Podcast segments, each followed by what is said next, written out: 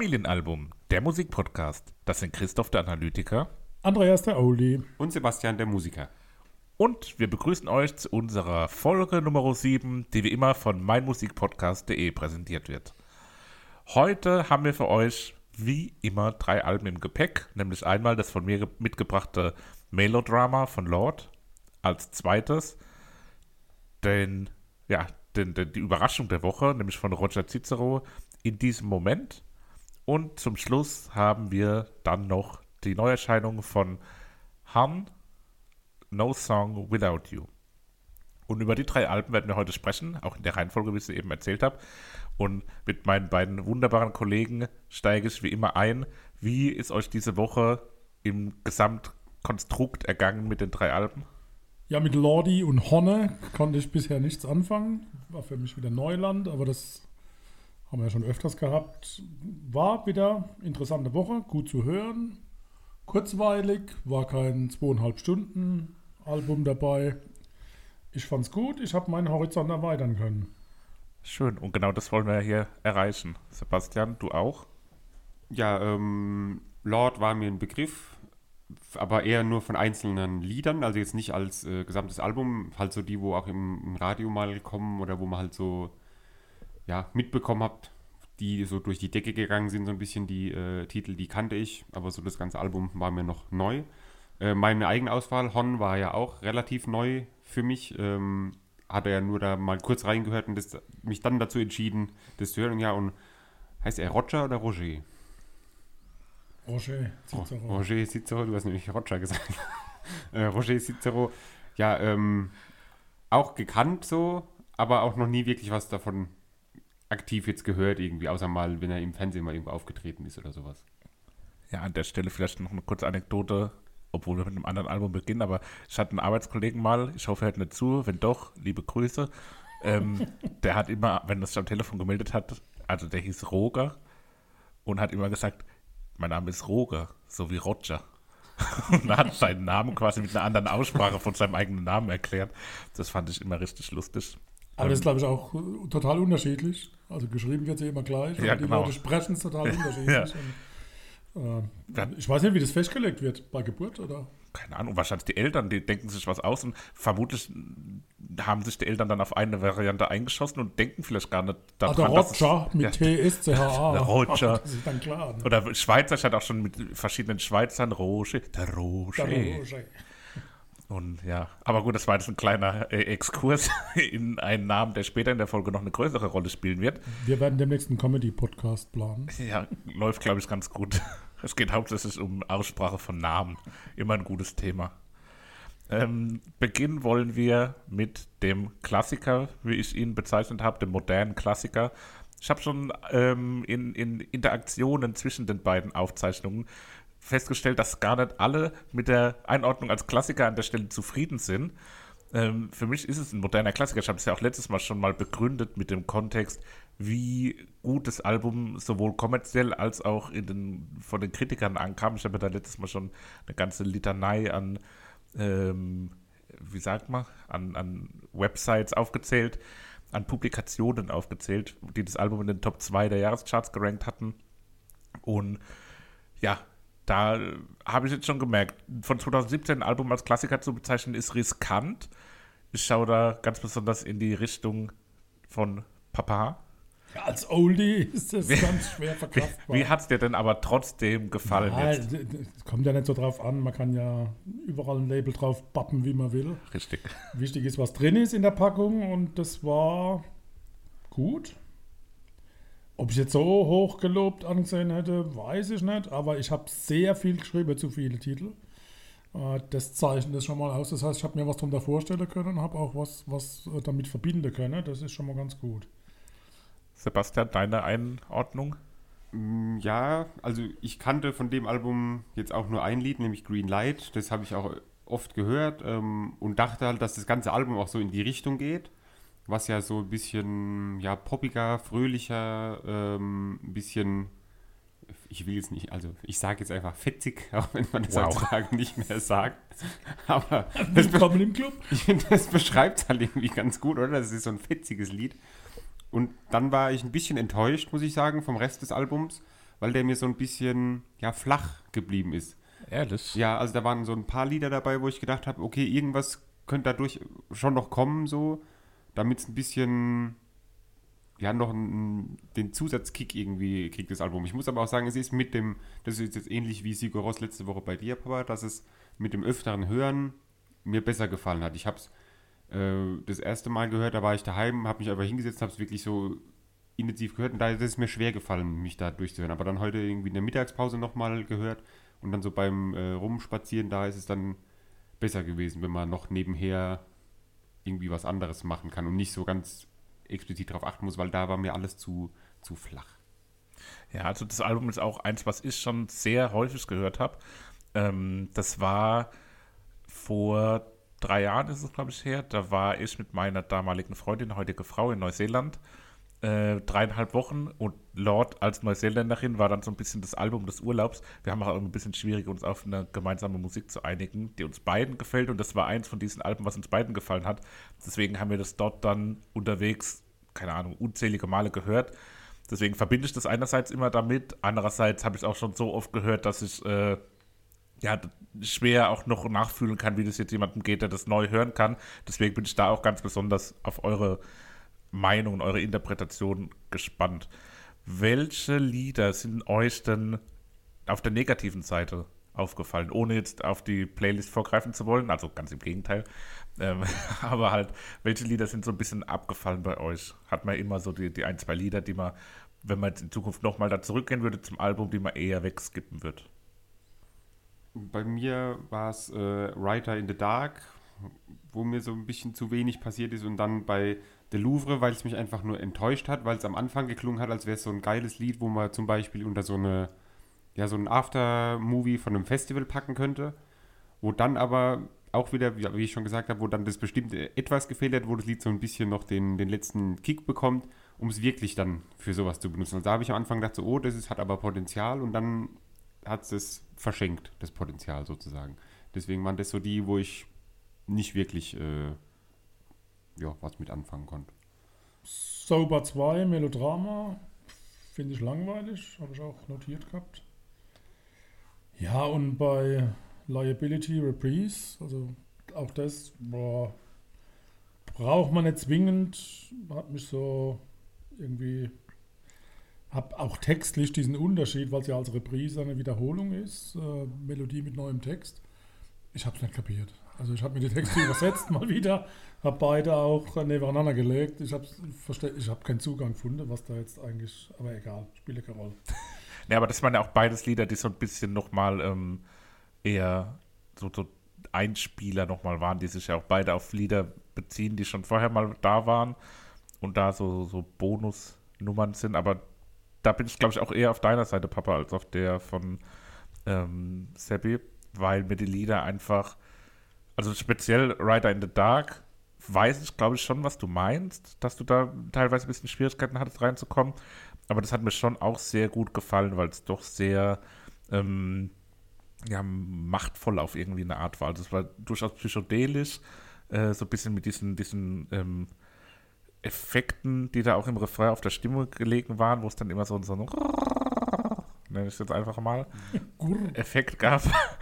Und das hat mir jetzt ganz gut gefallen eigentlich auch. Und speziell auch der Louvre war eins der Lieder, was mir gut gefallen hat, weil es auch sehr dynamisch in sich selbst ist. Hat viele verschiedene Facetten, das Lied. Hat im, im Refrain so ein pulsierend, hämmerndes, ähm, äh, dramatisches Auftreten, wo die Melodik ein bisschen im Hintergrund steht. Aber am Anfang, wie du auch schon gesagt hast, ist es doch wirklich auch sehr melodisch und, und auch eher poppig. Bei Rider in the Dark, was ihr jetzt so ein bisschen ausgearbeitet habt, ich finde die Art, wie sie da singt, diese, ich habe es als verletzte Stimme mir notiert, äh, man will die einfach nur in den Arm nehmen und trösten, weil es kommt so weinerlich rüber. Ja. das hattest du schon mal, glaube ich, bei äh, Julian oh, Baker, die wolltest du also, auch schon in den Ja, Arm ich glaube, aber so anders. sehr großes Herz. Da, da, kommt der Papa raus. Ne? Also das, boah. Und die hohe Stimmlage, Kate Bush, also total in die Richtung. Mhm. Also man kann echt meinen, es wäre Kate Bush-Style. Aber so dieses Trösten, das finde ich schon das war so der, der, der erste Impuls, den ich da bekommen habe. Das arme Kind. Aber das ist ja der Hintergrund. Ne? Das Ganze ist ja tatsächlich ein Trennungsalbum. Und auch da wieder textlich, wenn man sich übersetzt, äh, geht es ganz viel um, um dieses Abschied nehmen und was kommt dann und für was stehe ich, Herzschmerz und Einsamkeit etc. Findet man immer wieder, aber gut umgesetzt, also jetzt gar nicht mal irgendwie abstoßend. Ja, es ist auch auf eine Art, zwar, ja, zwar thematisch auch irgendwie kitschig, aber es ist auch nicht so kitschig rübergebracht irgendwie, auch nicht so ähm, sehr in, auf eine Note, sondern es zeigt auch so die verschiedenen Facetten, die ja auch jede Situation irgendwo mit sich bringt. Also auch so was Negatives erstmal wie eine Trennung ist ja auch was, was verschiedene Emotionen und verschiedene Gefühle hervorrufen kann. Und, und ich glaube, das spiegelt es auch ein Stück weit wider. Was ja auch Lord als Künstlerin irgendwo auszeichnet, ist, weiß nicht, inwiefern das jetzt auch hier für das Album relevant ist oder sich da widerspiegelt, aber sie ist auch jemand, der sehr fannah ist. Also die hat immer wieder oder ist eine der Künstlerinnen, die es schafft, sich ohne abzuheben, trotzdem sehr erfolgreich zu bewegen und immer wieder auch so ein Gefühl zu vermitteln, dass sie eine von vielen ist. Und, und zwar was Besonderes auf eine Art, klar, aber auch andererseits nicht was Außergewöhnliches in ihrem Auftreten und ihrem Verhalten, auch so in der Kommunikation mit den Fans. Sie schreibt immer sehr viel so Briefe und, und auf einer sehr persönlichen Ebene auch einfach, wo sie da auch mit, mit diesen Hardcore-Fans dann auch in Kontakt steht und auch mit den durchschnittlichen Fans. Also ich hatte es letztes Mal schon mal erwähnt, durchschnittliche Fans klingt hart. Ich habe es letztes Mal erwähnt, ich war mal auf einem Konzert gewesen von ihr am Tag nach Sigur Ross, was mir persönlich jetzt als Konzert nicht so gut gefallen hat, weil es einfach sehr nah am Original war. Sie hat ohne Band äh, performt, nur auf Hintergrundmusik und ja, da war es mir einfach sehr nah am, am Original teilweise. Aber auch da hat man gemerkt, wie persönlich und wie, wie, wie, wie einfach sie auch in ihrer Kommunikation das Ganze rüberbringen kann. Und durch die Ticketbestellung bin ich dann auch auf so einer Newsletter-Liste gelandet, wo ich dann ab und zu jetzt dann E-Mails kriege, wo sie so persönliche E-Mails schreibt, wie sie irgendwie auch ihren Freunden schicken würde. Also vielleicht nicht ganz so, aber so vom, vom Tonfall und vom Inhalt her ist es auch einfach sehr reduziert und gefällt mir ganz gut. Ich weiß nicht, habt ihr so eine, so eine Art Bescheidenheit auch im Album empfunden? Nee, gar nicht. Konnte ich okay. feststellen. Ja, ich, ich kann schon ein bisschen, wenn man es jetzt so weiß, dann kann man es schon sich aber auch, oder auch gut vorstellen, dass sie zum Beispiel, ich weiß jetzt nicht, wie sie auf der Bühne zum Beispiel auftritt, ob sie da so sehr präsent ist auf der Bühne oder ob sie eher halt nicht so präsent. Nee, also eher so ein bisschen. So hätte sich nämlich auch eingeschätzt, dass sie eher halt so dasteht, ihr Ding so macht, aber jetzt nicht groß mit dem Publikum auch interagiert wahrscheinlich, oder? Ja, schon interagiert. Sie hat viel erzählt und so, kleine Geschichten und mhm. alles, aber jetzt weniger so eine aktive Präsenz, die so sagt, so hier bin ich ja, und genau, ich nehme ja. jetzt den ganzen ja. Raum ein, sondern wie, wie, du eben auch so ein bisschen angedeutet hast, sehr für sich. Also sie hat es so gemacht, wie sie halt Bock hatte, hat sich auch nicht jetzt irgendwie schüchtern verhalten, aber war einfach so für sich und hat sich da wenig beeindrucken und beeinflussen lassen, auch von dem Drumherum da ich das so gar nicht kannte und auch nicht einordnen kann, habe ich natürlich so ein bisschen recherchiert. Da habe ich gerade ein anderes Bild gefunden, also dass sie über vier Monate lang Demos in, in einem Diner über Kopfhörer sich angehört hat, um, um Zugang zu finden. Und dann ist sie in ihr Haus und hat dort Notizen für die Songs gemacht von, von, von dem Album und hat dann Verbindungen zu jedem Track gesucht und hat es mit Farbe gekennzeichnet und so tatsächlich einen Zugang zu den ganzen Verbindungen in den Stücken auch Aha. dargestellt, optisch. Und das hat bei mir ein Bild ausgelöst von, von der Künstlerin. Das, das ist dann drin, das kann ich auch nicht mehr lösen. Von daher kann ich mir die live im Moment gar nicht vorstellen. Ja. Als, wenn man das so liest, klingt es sehr verkopft. Und wenn man dann noch die Texte dazu nimmt, ja. dann gibt es so ein sehr ich habe auch bei irgendeinem, ich weiß nicht bei welchem Lied es war, aber irgendwo hat sie, glaube ich, 18 Monate ähm, dran gearbeitet, bis es für sie fertig war. In, allein, ich weiß nicht, ob es jetzt Green nur am Text war. Ja, genau, okay. Ja.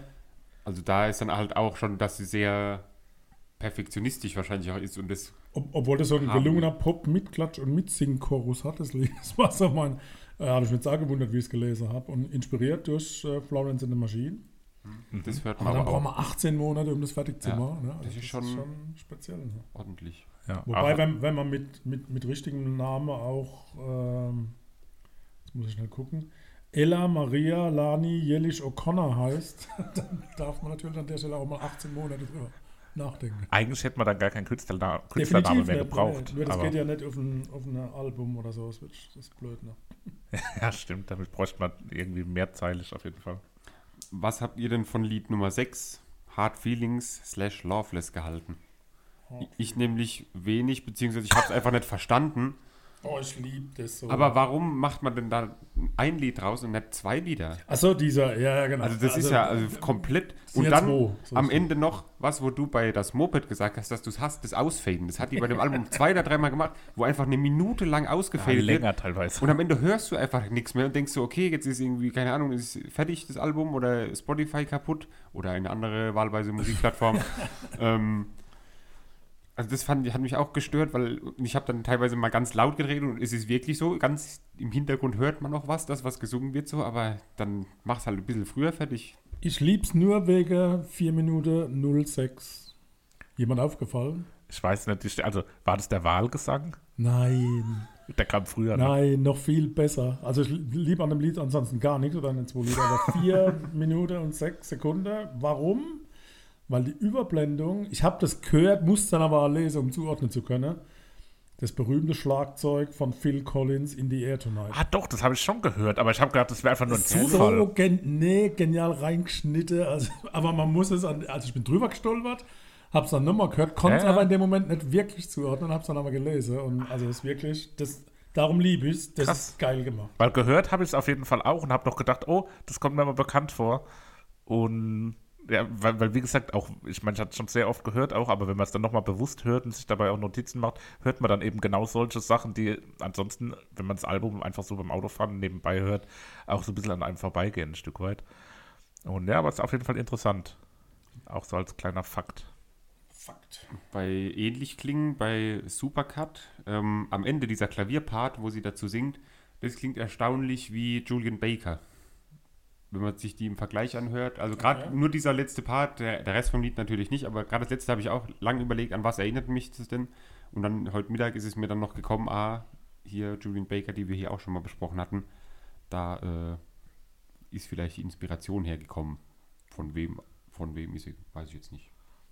Bei Homemade Dynamite ist ja, das ist ja mit einer schwedischen Sängerin und Songwriterin geschrieben, mit Tove Lo. Ich hoffe, Ah, ich okay. es richtig aus. Aber mir fehlt das Dynamit und das Dynamische.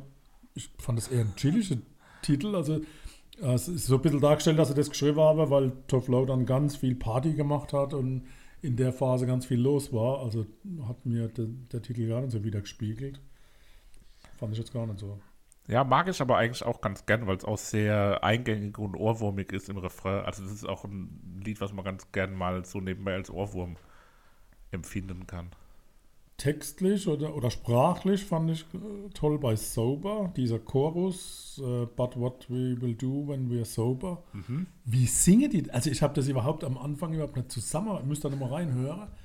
Also das sind die Worte irgendwie so seltsam zusammengestellt und gesungen. Also Ich weiß, was du ich meinst. habe ja. das nicht er erkennen können. Rhythmisch finde ich das Lied super klasse. Das ist ja mit einer Bongo-Trommel geformt und, und der Bläsersatz passt sehr gut dazu. Ja. Überschrieben mit Afrobeat Dance Hall.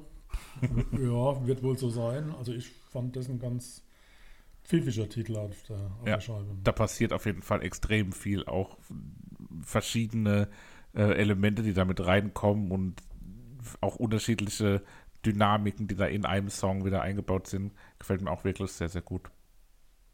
Wenn wir schon bei Sachen sind, die uns sehr gut gefallen, würde ich dann auch zur Kür des Songs für die Playlist kommen, den wie immer jeder von uns auswählen darf.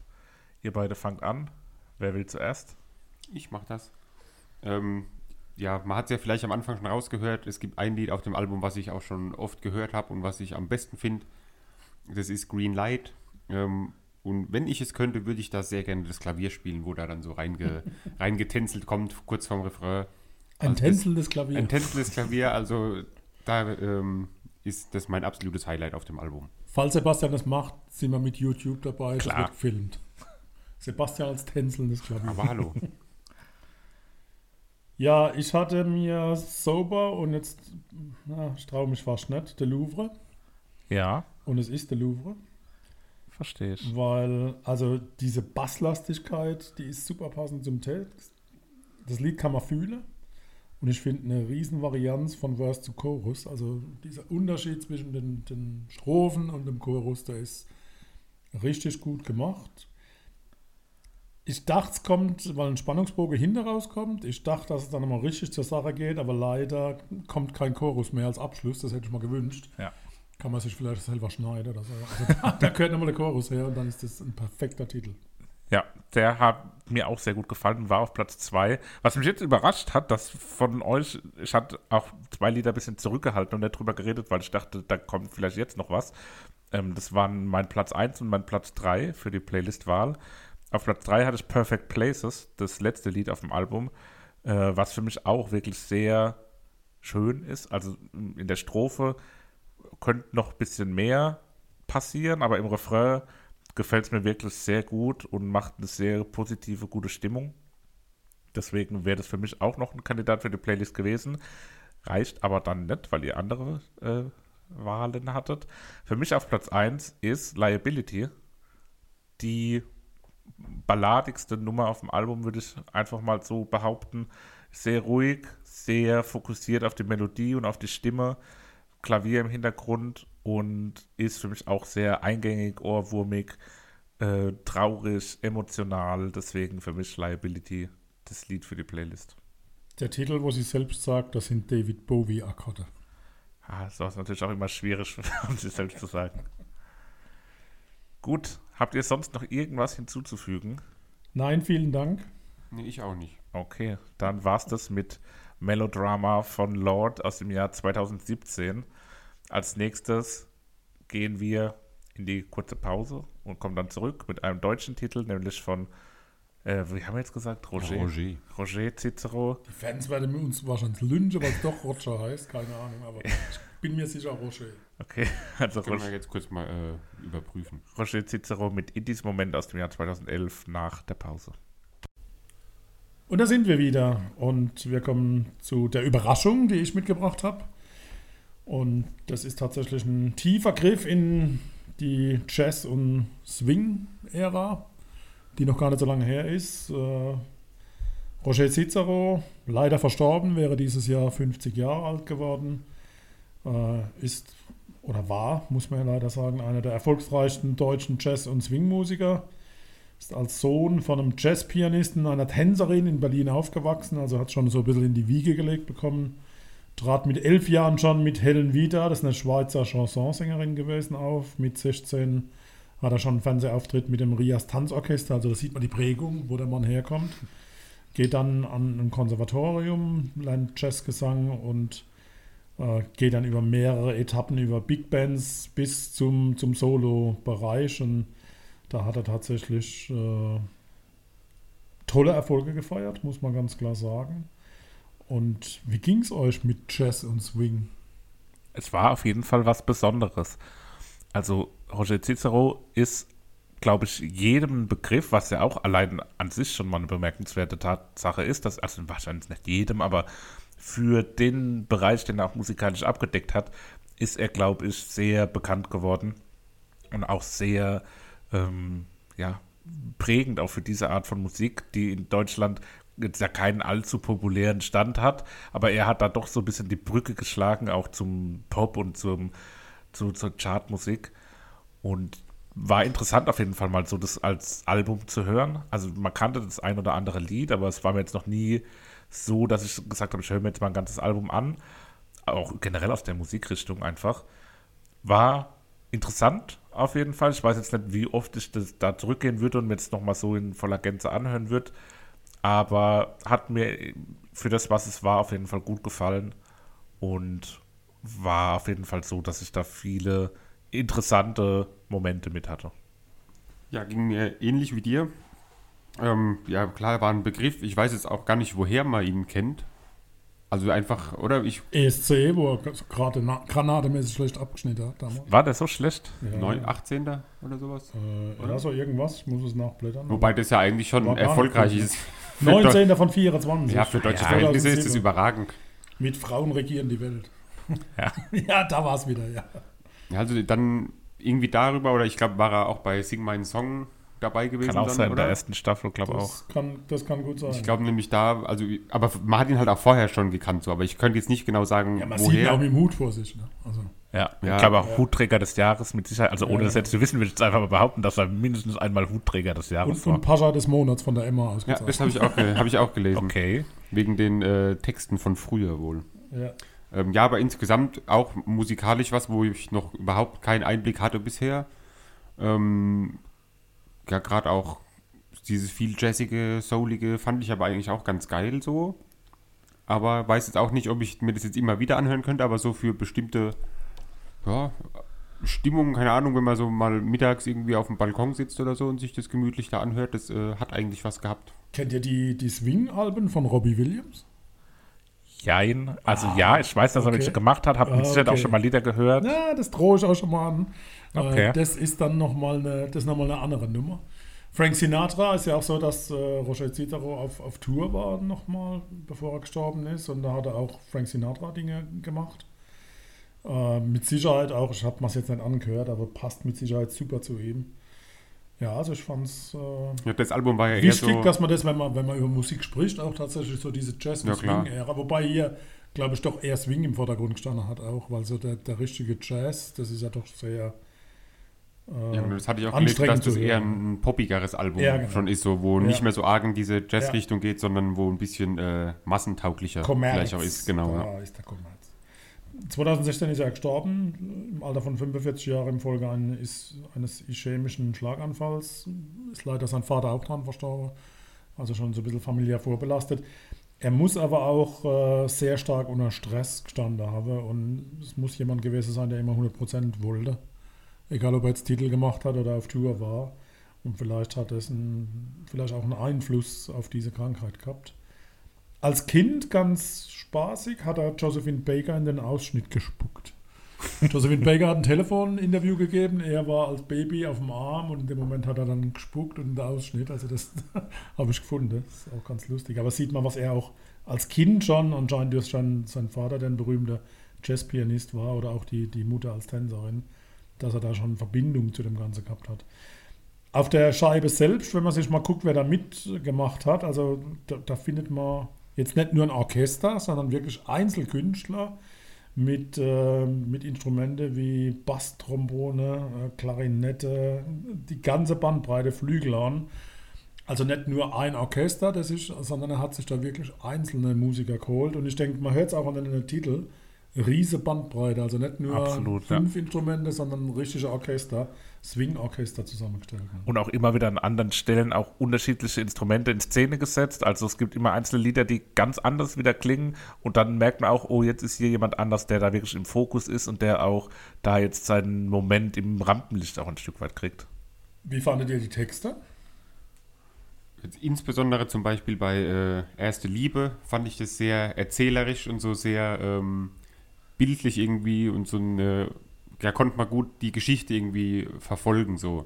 Und ansonsten die Texte so ein bisschen lustig auch immer gemacht, finde ich. Jetzt so bei äh, Alles kommt zurück oder sowas, ähm, so ein paar Stellen, wo man auch mal schmunzeln musste, irgendwie Jesus Christus zurückgekommen und sowas. Äh, von daher auch was ja immer so bei deutschen Texten immer oder bei deutschen Künstlern die Gefahr ist, dass man dann über, durch die Texte irgendwie ähm, ja das dann vielleicht nicht so, mehr so gut findet, weil man eben weiß, was er da singt, weil es irgendwie äh, nicht so gut ist. Aber ähm, an, in, bei dem Album fand ich das alles hat gut gepasst und fand ich sehr gut. Ah, da habe ich so ein bisschen meine Schwierigkeiten gehabt. Also ich fand es an manchen Stellen ein bisschen zu plump, wäre zu viel gesagt, aber ein bisschen zu Deutsch. ja, so, so, so sehr ja, kitschig auf eine Art und sehr einfach und mir hat manchmal so ein bisschen noch so das, ähm, ja, so irgendwas Besonderes oder noch ein bisschen mehr so Tiefe Ja, und vielleicht was ist, ist der einfache gefehlt. Text für die doch schwierigere Musik Ja, vielleicht, ne? Weil wenn du da jetzt noch so hochkomplizierten Text mit äh, Schachtelsätzen oder was einbaust, dann äh, kannst du dem Ganzen vielleicht nicht mehr folgen. Deswegen muss es so ein bisschen einfach bleiben. Ja, mir hat manchmal so ein bisschen eine zweite Ebene gefehlt, also so noch so ein Augenzwinkern oder so. Es war oft, war es mir ein bisschen zu sehr äh, offensichtlich, was da jetzt gemeint ist. Was ja nicht unbedingt was Schlechtes ist, aber mir persönlich wäre es ein bisschen lieber gewesen, wenn es ein bisschen zweite Ebene noch mehr gehabt hätte. Also eine ne Textzeile, ich bring dem inneren Schweinehund das Abortieren bei. Also wenn das nicht genial ist. Also wenn das kein Lebensmotto für jeden sein kann, also das, das fand ich echt. Ich fand es gar nicht so interessant aber an der Stelle. Also viel Witz. Vielleicht habe ich auch eine zweite Ebene für mich in Anspruch genommen, die du gar nicht erkannt hast. Nee, also Witz auf jeden Fall war da, das, Ja, da ja. kann ich nichts sagen. So. Und ich musste die übersetzen, das war richtig genial. Vielleicht liegt es daran, dass ich so toll fand. Ne? Ja, gibt es zu, zu einzelnen Ti- Titeln was äh, Konkretes zu sagen? Was weißt du schon von mir? Ähm, das hat sich so angehört, da hätte durchaus auch Revolverheld singen können. Das war für mich ein Lied, wo ähm, nicht so ganz zum Album vielleicht gepasst hat und wo äh, so ein bisschen, ja, Da habe ich mir aufgeschrieben, mit klassischer Rockbesetzung, also Gitarre, Bass, Ja, Drums, genau. wäre das der Hammer. Also Ja. Das hätte ich mir unheimlich gerne mal angehört von einer anderen Band. genau. Also wie gesagt, Revolverheld, ja. wenn die das spielen und singen, dann äh, Ja. wird es, glaube ich, von denen ein Hit. Das habe ich nochmal stehen bei Nicht für mich. Da habe ich mir notiert, auch hier wäre es spannend, eine Version von einem Rocker in Anführungszeichen zu hören. Äh, Daniel Wirz, Andreas Kümmert oder Stefanie Heinzmann. Die das Lied mal singen lassen und so ein bisschen auf ihre Art und Weise. Ja. Ich glaube, das wäre chartverdächtig. Weil da hat es mir an der Stelle, auch jetzt ganz speziell bei Nicht für mich, hat für mich so ein bisschen das nicht so ganz zu ihm irgendwie gepasst. Also das Lied hatte irgendwie so eine, so eine starke Attitüde, so was hier bin ich. Und aber es war so, wie er das halt interpretiert hat, mit seiner doch oft sehr reduzierten Art. Also er, er hat natürlich auch eine tolle Art zu singen, aber er macht es ja jetzt nicht mit dem großen äh, Wumms, wie er dann da reinkommt oder so, sondern es ist doch sehr reduziert und sehr ähm, für jeden irgendwie. Also es ist sehr, was auch immer wieder, finde ich, in der Musik mit dabei ist und auch in den Texten auch ein Stück weit, dass er so ein bisschen die Stimme des Jedermann und der Jederfrau ist. Also so ein bisschen sowas sehr Allgemeines, auf was sich jeder so ein bisschen einigen kann und jeder kann das nachvollziehen, was er singt, jeder kann sich da so ein bisschen reinversetzen. Also jeder ist immer in Anführungszeichen. Aber das äh, hat an der Stelle, sehe ich das genauso, wie ihr das jetzt auch schon gesagt habt, wenn da jemand noch ein bisschen mehr so mit, mit, mit Druck kommen würde, wäre es auch sehr interessant gewesen, aber auch ein schöner Titel. Der, der nächste Titel danach zu zweit, das ist ja so 50er Jahresteil mit, mit Piano-Licks, gedämpfter Trompete. Und was ich liebe an solchen Titeln, ist tatsächlich die Snare mit dem Bese gespielt. Also dieses das ist so- Rühren mit diesem Dieses, Bese oben äh, drüber. Das, und oh, aber das auch dieser, dieser Jazz-Bass. Ja, und auch die, so die Jazzgitarre, wo immer ja. wieder so die Akkorde so irgendwie reinfliegen. das- Nochmal Snare mit Bese. Irgendwann will ich so ein Bese. Das, da Da brauchst du auch noch die Snare-Drum Pudding mit. Rühre oder so. Ne? Achso, du willst nur den Besen, okay. Also das an der Stelle war aber, glaube ich, auch einer der jazzigeren. Ja, Genau, habe ich auch da stehen, originäres Jazzlied, habe Ja. ich dazu Ja. aufgeschrieben. Ähm, bei Lied 3, keine halben Sachen, ähm, das hätte auch von Jan Delay sein können. Ja, Gerade der Anfang, Ah, ja. das von Jan Delay gesungen, ähm, da würde man ihm auch glauben, dass das ein Lied von ihm ist. Ich habe sogar fast schon die Red Hot Chili Peppers äh, all ran, rangeführt hier als Referenz, gerade auch, weil wir das letztes Mal hatten. Habe ich sie ein bisschen gehört da irgendwo. aber das stimmt bei keine halbe Sache. Vor allem dieser Background, der fängt gleich morgen damit an. Also dieses, das Ja, hat mich tatsächlich an Jan Delay auch so ein Stück weit. Beim Lied Einfach mal, ähm, da gibt es diesen Part, wo das Gitarrensolo ist, oder ist Ja. es ein Gesangssolo? Was war denn der erste da? Was glaubt ihr? Oder haben die das gleichzeitig? Weil ist die, er singt ja genau das, was die Gitarre spielt und andersrum. Also was war erster da? Hat erster die Gitarre da was drauf soliert und dann hat er das Ja, übernommen oder hat er da Naja, ich glaub, gefreestylt? die, Gitarre, die Gitarre angefangen hat. und das wäre mal es hören interessant. will, 2 irgendwie das- Minuten 07 ist die Stelle, wo es losgeht. Das war für mich so ein klassisches Lied, wo ich mir vorstellen kann, aus so einer Filmszene, wie jemand aufwacht und sich gemütlich einen Kaffee macht am Morgen und so die Morgenroutine. Und da läuft es so im Hintergrund so als unaufdringliche, loungige Musik. Hat mir auch wirklich sehr gut gefallen, das Lied. Sowieso so die, die Bilder bei Adieu und Kuss, äh, da habe ich mir notiert, ein Song wie aus einem alten James Bond. Man sieht genau. die. Personen vor einem Casino in einem Rolls-Royce vorfahren. Äh, ein Song wie ein Film. Also ich habe die. Augen zugemacht, da ist echt ein Film abgelaufen und man hat gedacht, oh, jetzt kommt einer mit der Emmy auf dem Auto fortfahren. Ganz am Ende, der letzte Song, Dunkelheit zu Licht, fand ich auch wieder sehr schön. Das war ein- eine langsame Ballade, sehr ruhig. Ein schöner Abschluss. Aber emotionaler Abschied so. fürs Album auf jeden Fall. Äh, schwebt so ein bisschen vor sich hin. Hat mich ein Stück weit auch melodisch an äh, Symphonie von Silbermond erinnert. Auf eine ganz andere Art und Weise, aber hat so ein bisschen Anklänge für mich dann gehabt und hat mir als schönes Liebeslied zum Abschluss auch nochmal wirklich gut gefallen. Wobei die Streicher so, das ist für mich Trauer-Style, also das kann auf einer Beerdigung genauso. Also ich ja. kann das nicht umschreiben, aber das Ich wusste auch am Anfang nicht, in welche Richtung das geht, ob es ein Ja, Liebeslied ist oder ob es ein trauriges Ja, Lied Aber ist. ich habe auch geniale Ba- Ballade dazu geschrieben. Also war schon Ja, das, äh, das Titellied vom Album in diesem Moment ähm, ist auch, das ich habe gerade nochmal nachgeguckt, am meisten gehört er auf ähm, Spotify, weil es, denke ich, auch am Hm. äh, massentauglichsten, wie ich jetzt auch vorhin schon mal gesagt habe, ist so am poppigsten und ich glaube, das ist ja auch eins der Lieder, wo man ein, einfach am meisten kennt von ihm. Ja, das kannte ich auch, aber könnte es gar nicht Ich so weiß auch nicht, woher, definieren, im Radio, wahrscheinlich ist es aber so ein Radiolied, wo halt Ja. immer mal wieder gespielt wird, wahrscheinlich sogar noch. Ja, und vom Text her halt, man- einem wird klar, was alles gleichzeitig auf dieser Welt passiert. Das ist schon, wenn man es mal zulässt und kurz drüber nachdenkt, macht es doch sehr nachdenklich. Bei der Typ im Spiegel habe ich dazu geschrieben, sehr Disco-Jazzig. Ich weiß Ja, nicht, genau. wie ich es beschreiben soll, aber so, das ist so ein Disco-Lied. 70er Irgendwie, Disco-Style. ja, genau. Wird das Moped nicht so sehen. Ja eher in den 80er unterwegs. Aber 70er, Schlaghose und tatsächlich die Sendung Disco mit Ja, den damaligen Stars. ich würde jetzt mal sagen, ähm, wenn ich so auf die Uhr schaue, sind wir jetzt bei 36 Minuten insgesamt. Das heißt, wir haben ziemlich genau die gleiche Zeit über dieses Album gesprochen. Über Trommelwirbel Lord, ich würde behaupten, wir können zu den Favoriten kommen. will vorlegen. Der Christoph. Ja, ich bin bereit. Ähm, an der Stelle ist für mich die Nummer 1 der Playlist ein Titel, der mir sowohl musikalisch als auch textlich und inhaltlich sehr gut gefällt und gut liegt. Ähm, eine Reise hat sowas sehr Einfaches und auch bodenständig Normales, ist irgendwie nachdenklich, klingt nachdenklich und textlich ist es auch irgendwie nachdenklich, aber trotzdem auch positiv und schön. Ähm, gefällt mir von, vom Vibe her und auch die, die, die Einzigartigkeit, die der Titel auf dem Album irgendwo für sich trotzdem innehat, äh, gefällt mir gut. Der Refrain könnte noch ein Tick besser sein, um mich noch mehr zu überzeugen, aber insgesamt ein Lied, was mir sehr gut gefallen hat und deswegen darf es für mich auf die Playlist. Für mich kommt auf die Playlist Lied Nummer 1, schon wieder übrigens, bei Lord war es auch Lied Nummer 1. Äh, alles kommt zurück, weil eben so dieser äh, Chor, wo da im Hintergrund auch diese Einwürfe immer macht und so, gefällt mir ganz gut. Der Text finde ich äh, lustig und ähm, auch wieder so ein Stück bildlich gesprochen, alles, wo man sich gut reinversetzen kann. Von daher, alles kommt zurück. Ich hatte den Schweinehund, den man das Apportieren beibringt, der Innere, als äh, Favorit und in diesem Moment.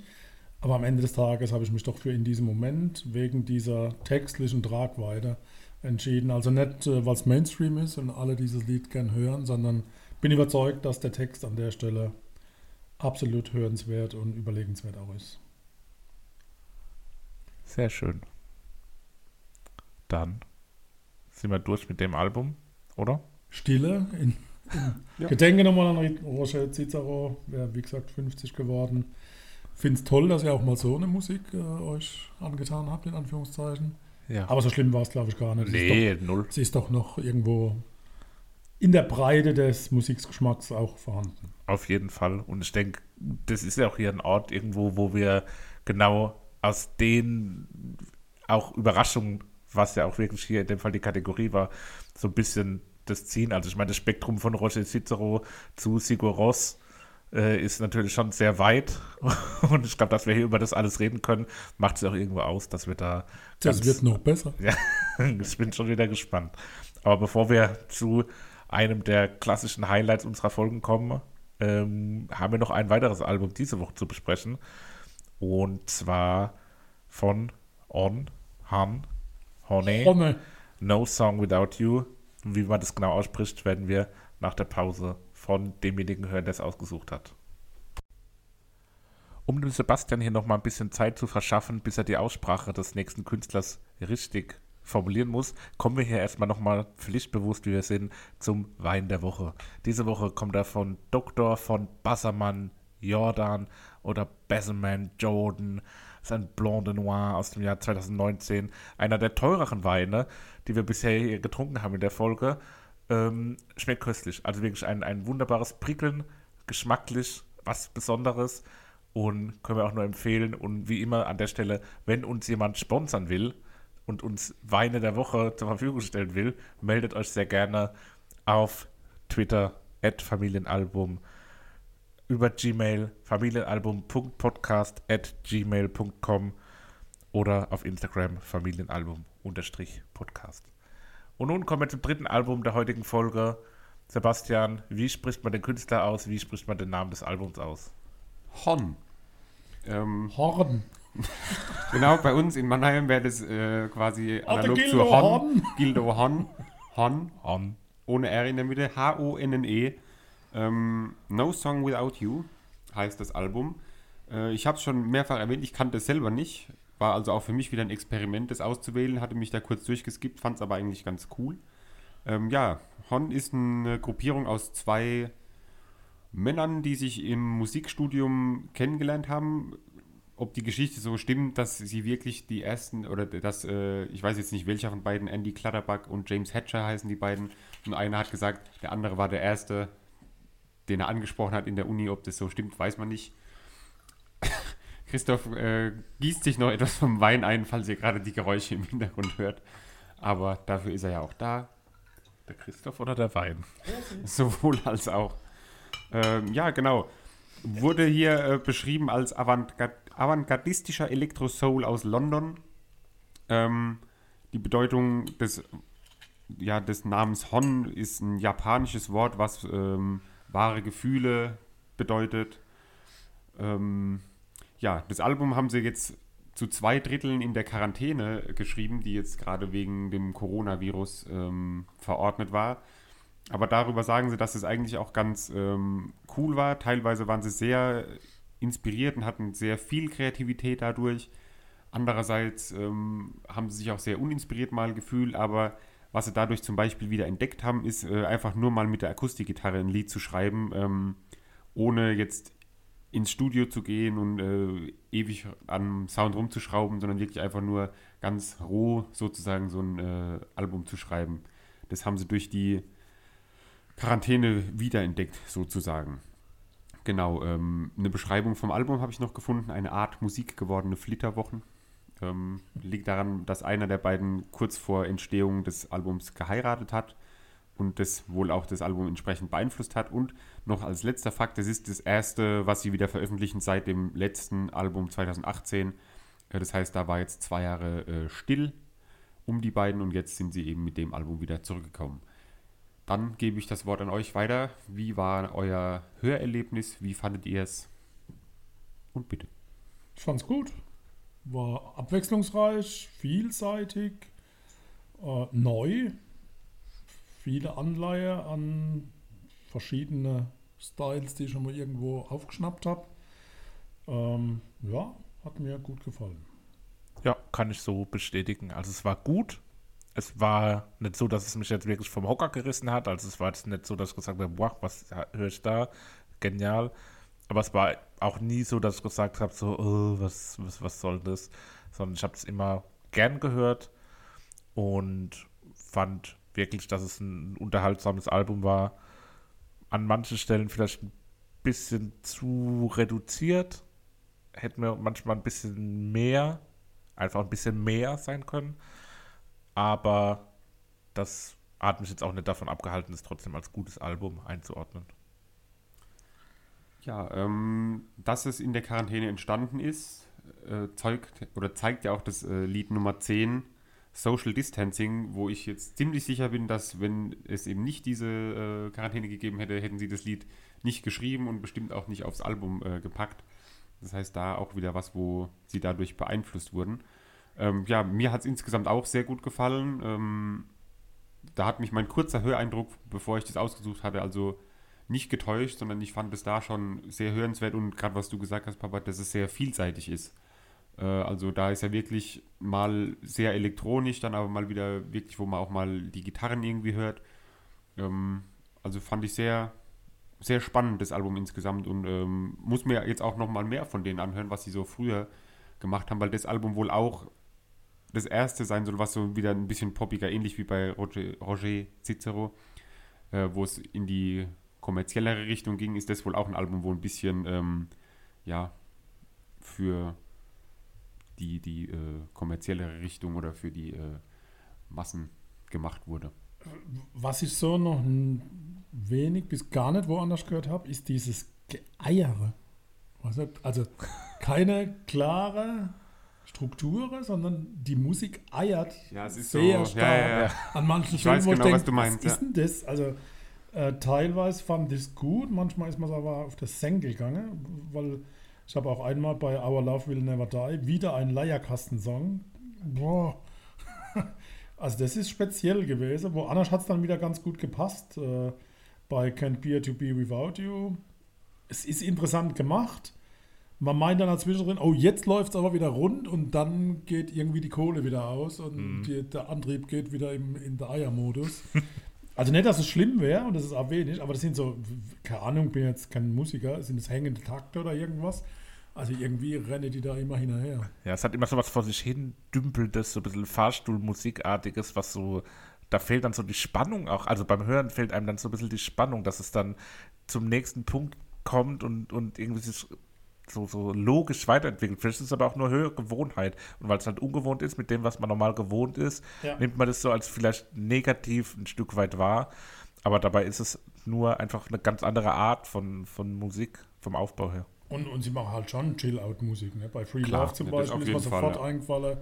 Äh, in Holland an der Strände gibt es ja diese, diese Marihuana. Oder wie äh, Das läuft solche Musik in Dauerschleife. Ne? Also das kann man da immer wieder, wieder auch hören. Bei Free Love, der Anfang hat mich irgendwie, ich weiß nicht warum, aber es hat mich an ein Weihnachtslied erinnert. Mich an ein Kinderlied. Ja, Weihnachtslieder Auf sind ja meist auch irgendwie. Kinderlieder. Ich Ja. fand es auch ganz schön, aber ich habe irgendwie an Weihnachten denken müssen, so am Anfang. Ich habe mir da notiert, für mich beginnt das Lied erst ab Sekunde 50 vorher. Das verstehe Ja, ich genau. nicht. Passt wieder nicht. 50 Da bin ich gleich fertig. Ich schneide mir das raus, wenn ich es nochmal höre. Dann ist gut. Bei DRP, was machen die da im Hintergrund? Also irgendwelche Geräuschkulisse? Also entweder wird da jetzt irgendein Grammophon aufgezogen Oder irgendwas- eine irgendwas geschrieben, oder glaub ich, oder? Irgendwas oder- Also ich geschrieben, kann es nicht so. zu, zuordnen. War so ein Kratzen vom Waren Stift aber, auf ja, war ein interessanter Akzent, der da abgelaufen ist. Das war so eine Art Widmung, würde ich auch einfach sagen. So wie Ja. ein Buch, Ja. manchmal die erste Seite ja, so, genau, so DRP, kalligrafiert ist. für, für P geschrieben wurde. Bei My Side aber nochmal, da, da raschelt es auch im Hintergrund. Äh, und das erinnert mich ganz stark an Frank Sinatra, haben wir heute auch schon mal gehabt. Äh, der Gesang ist zerbrechlich, also Männer nehme ich nicht so gerne in der Arm, aber er hätte es an der Stelle auch nötig gehabt. Ab 1 Minute 10 wird es aber maskuliner und die Klavierparts könnte von einem Pianoman an einer Hotelbar inspiriert sein. Also da habe ich sofort irgendwo sitzt man an der Theke und trinkt ein kühles Mineralwasser mit Zitrone und da spielt einer irgendwelche Piano-Songs. bei Piano-Männern, ähm, bei Lied Nummer 6, ganz am Anfang, wir haben ihn letztes Jahr, glaube ich, gesehen, Ja! die Begleitautomatik Ja! von La, la, la. Mambo Kurt. Das ist eindeutig Mamburg Kurt an der Heimorgel. Sehr gut. Original. Also wir haben, zur Info, wir haben äh, so eine Tradition, Christoph und ich haben die schon länger, dass wir ähm, immer zum Abschluss des Jahres am, wann ist es meistens? 28., 29. Dezember Ja. in Weinheim bei Mambo Kurt äh, zu Gast sind. Kurt, wenn du zuhörst, wir sind es, wo auch immer da sind. Und äh, Papa war jetzt das erste Mal auch dabei. War Hast du nicht direkt enttarnt? Eben hat er gesagt, wir sind die, die immer da sind. Ja, ihr, ich hab euch ja die immer da sind. Ich habe ja, ich hab ja So. vorher schon gesagt, dass, Ein Stück von mir war schon immer dass das dabei. unsere Tradition ist. ja, und Ähm, vor allem vorher das Essen war lecker. Oh. Moment. stimmt, das war echt sehr lecker. Aber auf jeden Fall, Ich bin aber enttäuscht bei dem Song, weil hinter, also hinten raus, nehmen die die Heimorgel raus. Wie kann man das tun? ja, vor allem, weil es ja die Begleitautomatik ist, wie Absolut, wir von ihm also, gelernt haben. Das heißt, da muss man eigentlich nicht viel äh, machen. Da habe ich auch schon wieder eine Filmszene ähm, gefühlt. Mhm. Und zwar, wie so jemand äh, durch sein Viertel läuft, wo er schon seit Jahren zu Hause ist und so die Leute grüßt. Also er kennt alle, alle jeden. begrüßt, so immer mit ja, so ja, genau, so Schnipsfinger. Schnipsfingern und so. Und Ja, er riecht so an so Blumen vom Blumenladen, an denen er vorbeiläuft und so, so, so unbeschwert und positiv checkt er dann so seine Hut ab. So ist aber bei One Way to Tokyo. So klingt Tokio für mich. Ich war noch nie da. Aber so, das war für mich so das, äh, das Gefühl. Wobei der Song erinnert mich ganz stark an Leaving on a Jet Plane von John Denver. Die Älteren unter uns, die kennen das. Okay. Mhm. Den Namen habe ich schon öfter mal gelesen. Ich glaube, in irgendeinem äh, Gitarrenbuch ist das Lied drin. ja, das habe ich schon wie oft es viel. Du kennst Stimmt, das weiß ich nicht. Ähm, der Zwischenpart, jetzt für die jüngere Generation, die das Lied kennt, wo ich jetzt die Referenz dazu äh, sage, klingt Tokyo da teilweise wie bei Stole the Show von Kaigo. Ähm, ja, die Leute, die das Lied kennen, die wissen jetzt, was ich meine. Die, die es nicht kennen, vielleicht mal anhören und dann äh, werdet ihr die Parallele da ein bisschen erkennen können. Wolltest du jetzt hier sagen, dass nur junge Leute elektronische Musik hören? Nee, aber ich glaube, der Papa wüsste jetzt nicht, was Kaigo und Stole Show ist. Wie bitte? Ja, genau. Obwohl wir, ich mit meiner Band es schon mal gecovert haben bei diversen Auftritten. Ja, ja. Na dann. Dann müsste ich ja gehört haben. Bei Gun Gun, Casio Keyboard Style am Anfang und dieser. Das erwähnst du auch öfter. ja, weil das da ist es Casio so. Keyboard. Ja, also keine Ahnung, ob die das alle nehmen. Und dieser Shubidu-Style. Das kannst du dann auch schon schreiben. Ich habe geschrieben drückende Tonalität und habe keine Oh, Ahnung, was ich damit meine. Casio-Style und Shubidu. Ja, wahrscheinlich. Eine drückende Tonalität. Bei Can't Beer Without You, der Anfang dieser Bongo-Sound irgendwie, ich weiß auch nicht, an was es Ja. mich erinnert hat, aber irgendwie so im, jetzt rückblickend ein bisschen bei Maifeld Derby äh, Tank and the Bangas oder wie die hießen. War das noch? Diese, diese extrem kraftvolle Frau, diese extrem kraftvolle Frau, die äh, ultra Party gemacht hat, irgendwie mit 20 wo Leuten im Zelt. ultra abging. Das, ja, war, das war ultra geil. aber so von der Art her ist zumindest da der, der Anfang von dem Lied. Hat mich da ein bisschen dran erinnert. Das äh, I Love You More Than I Can Say. Ich habe da hingeschrieben Aiken Snippet. Äh, Aiken war doch der, wo so komisch hochgesungen hat, oder? Ja. Aber es ist nicht Aiken, es ist irgendjemand anderes. Habe ich heute Mittag noch gelesen, habe es mir aber vergessen aufzuschreiben. Niki Zefania, indonesische Sängerin. Ah, Zefania. Also Da habe ich nur geschrieben, druckloses, sehr kurzes Gebrummel mit verstellten Effekten. Na. War nix für mich. Ähm, die, die Frage an Honne, welche Art Fangemeinde ziehen Sie an? Weiß nicht, ob ihr das gesehen habt. Eigene Antwort, wir wissen es nicht genau, aber 28% Frauen zwischen 18 und 24, 22% Männer zwischen 18 und 24, 17% Frauen zwischen 25 und 34, 17% Männer zwischen 25 und 34, die anderen 16% sind unsere Eltern. Ja, ich glaube, die, die beiden sind auch ganz äh, humorvoll und so. Also ich glaube, da ist. Anscheinend. Ähm, die haben Spaß auch an ihrer Musik, finde ich, hört man auch Gut, so wenn man weit. heißt, also Und ich habe irgendwie gelesen, dass sie in ähm, Südkorea oder sowas zwölffach Platin oder irgendwas. Irgendwo in, in so einem asiatischen Land sind die wohl auch wegen Cover dann aber. Durch Manga dran. durch die Decke gegangen. Also, aber insgesamt Ja, finde die ich sind gut, also das war jetzt nicht abfällig ja, gemeint. sehr, sehr spannendes Album auf jeden Fall. Ähm, und wie gesagt, ich muss mal in die alten Sachen noch reinhören. Vielleicht habe ich da einen neuen Künstler entdeckt, wo ich mir, äh, wo ich folge und wo ich mal immer gespannt zuhören kann. Ich habe zwei Künstler. Ne? Ja, aber ein Gesamtkunst, Ein Projekt. ein Projekt. So. Project. So, Favoritenzeit. Haut raus. Ja, La La La, that how it goes, wegen Mambo Kurt, hat mir sehr gut gefallen. Aber es ist geworden Smile More, Smile More, Smile More, weil die Tipps echt gut sind. Und Ja, das stimmt, da ist haben wir noch gar nicht drüber- drüber Lebensmotto, geredet, Da hat so, noch ja. niemand was drüber gesagt. Geiler Song, toller Text, äh, finde ich richtig gut. Bei mir ist es ein anderer Titel. Der Titel des Titels beschreibt auch mein Gefühl des Titels gegenüber. Äh, Loving You is so easy. Der hat es mir auch echt leicht gemacht, ihn zu lieben.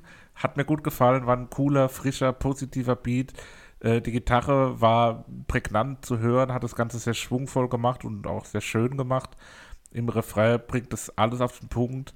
Äh, Ist ein Lied, was wirklich von Anfang bis Ende mir wirklich sehr gut gefällt äh, ja, auch im Vergleich zu den anderen sticht das für mich heraus, hat, hat mehr Power, mehr Flow und ist am Ende auch nochmal mit einem Gitarrensolo, was, was ganz andersartig ist als die Gitarrensoli, die man sonst so kennt. Und deswegen für mich Loving You is so easy der Kandidat für die Playlist. Gut, dann schließe ich das Ganze ab mit, äh, diesmal ist es nicht das erste Lied, sondern das zweite Lied, aber das titelgebende Lied, nämlich No Song Without You, äh, ist für mich so eine, ja, hat einen kleinen Ohrwurm-Charakter irgendwie, so, das geht nach dem ersten Mal hören schon ganz gut äh, rein, man kann dann auch so ein bisschen mitsingen, wenn man will, im Auto, man kann auch außerhalb des Autos mitsingen, aber macht man ja nicht so. Ähm, deswegen habe ich mich dafür entschieden und somit kommt No Song Without You ebenfalls noch auf die Playlist. Cool. Dann haben wir doch wieder neun schöne Titel hinzugefügt. Jetzt müssen wir mittlerweile bei 63 Liedern stehen auf unserer Familienalbum-Playlist, der ihr auf Spotify natürlich auch gerne folgen könnt. Müssen wir auf jeden Fall, wenn es jetzt auch mal die, die ganze, das ganze Umfeld auch wieder zulässt, mal einen schönen Roadtrip machen zu dritt und das Ganze dann als, als Hintergrund laufen lassen. Ich glaube, da freuen wir uns doch auch über das ein oder andere, was uns dann wieder äh, irgendwie so ins Ohr fällt. Gut, dann haben wir doch Folge 7 abgehakt. Zeit, den Blick zu Folge 8 zu richten. Wer von euch möchte beginnen mit seiner Empfehlung? Wir fangen von hinten an, nämlich mit dem Klassiker. Und ich habe mich, lieber Christoph, dazu entschieden, einen echten Klassiker auszusuchen. Okay. Ich nehme euch mit ins Jahr 1972. Ich dachte jetzt schon 1902. 72. Eine Scheibe, die ich tatsächlich in Vinyl meiner Schwester, meiner älteren Schwester, abgeluchst habe und dann wirklich äh, rauf und runter gespielt habe. Das kann man aber nur verstehen, wenn man in der Zeit groß geworden ist. Also ein Klassiker. Und zwar Neil Young Harvest. Bitte die Remastered-Version von 2009, damit es nicht ganz so kracht beim Hören. Okay. Spannend. Neil Young auch ein, Künstler, der, glaube ich, in, in aller Munde ist. Also eine Legende. Grunge. Und habe ich auch mich noch nie so mit beschäftigt und da freue ich mich auch schon drauf. Spannend. Gut, dann kommen wir vom Klassiker direkt zur Neuerscheinung. Ist ein Album, was zum Zeitpunkt der Aufnahme gerade erst erschienen ist. Die Frage, die sich dabei stellt, um auch schon mal so ein bisschen das Hörerlebnis zu prägen, man soll ja eigentlich nicht so beeinflussen, aber ich leite das Ganze mal so ein, dass ich die Frage stelle, was kommt raus, wenn man die musikalische DNA des uns hier ja auch schon bekannten Finn Kliman mit Annen Maikanderei mixt und noch eine Prise des österreichischen Rap-Phänomenons Young Huren mit rein mixt. Das Ergebnis aus dieser Mixtur ist die Band Provinz aus dem Landkreis Ravensburg. Die haben auch schon ihre Drähte wieder nach Mannheim gesponnen, also haben an einem, an einem Bandwettbewerb in Mannheim teilgenommen. Das heißt, da sind wir doch hier wieder regional Music comes from Mannheim. unterwegs. Und ja, wir hätten sie dieses Jahr beim Rock oder den Schlacko gesehen, was ja leider nicht hat sollen sein. Aber deswegen werden wir in der nächsten Folge über ihr neues Album Wir bauten uns Amerika sprechen. Und bin ganz gespannt, was ihr davon haltet. Ist jetzt seit ein paar Tagen draußen zu dem Zeitpunkt und ich habe schon ein paar Mal gehört. Also, um ehrlich zu sein, habe ich es häufiger gehört als jedes Album, was wir diese Woche besprechen sollten. und Deutsche Musik? ja, ist Ah, deutschsprachig. okay. Und es ist auch sehr eigen irgendwie in der, in der, in der Vortragsweise, aber ich finde es sehr toll. Bin gespannt, was ihr davon haltet.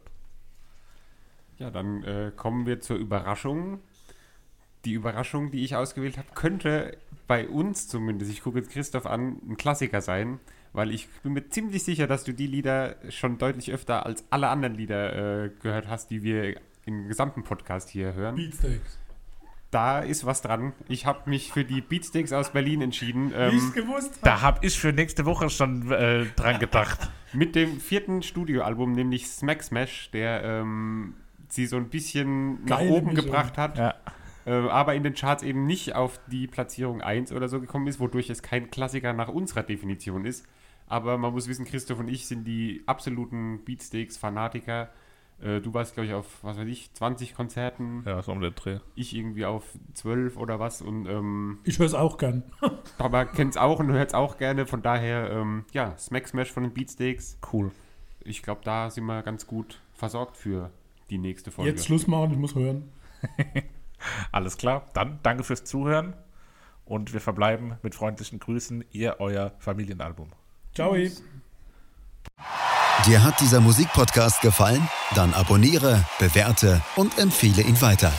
Mein Musikpodcast.de, Deutschlands erstes Musikpodcast-Portal. Von ABBA bis Zappa. Hast du selber einen Musikpodcast und willst ihn bei uns kostenlos hosten? Klicke einfach meinmusikpodcast.de slash meine-podcasts. Mein Musikpodcast.de, Deutschlands erstes Musikpodcast-Portal.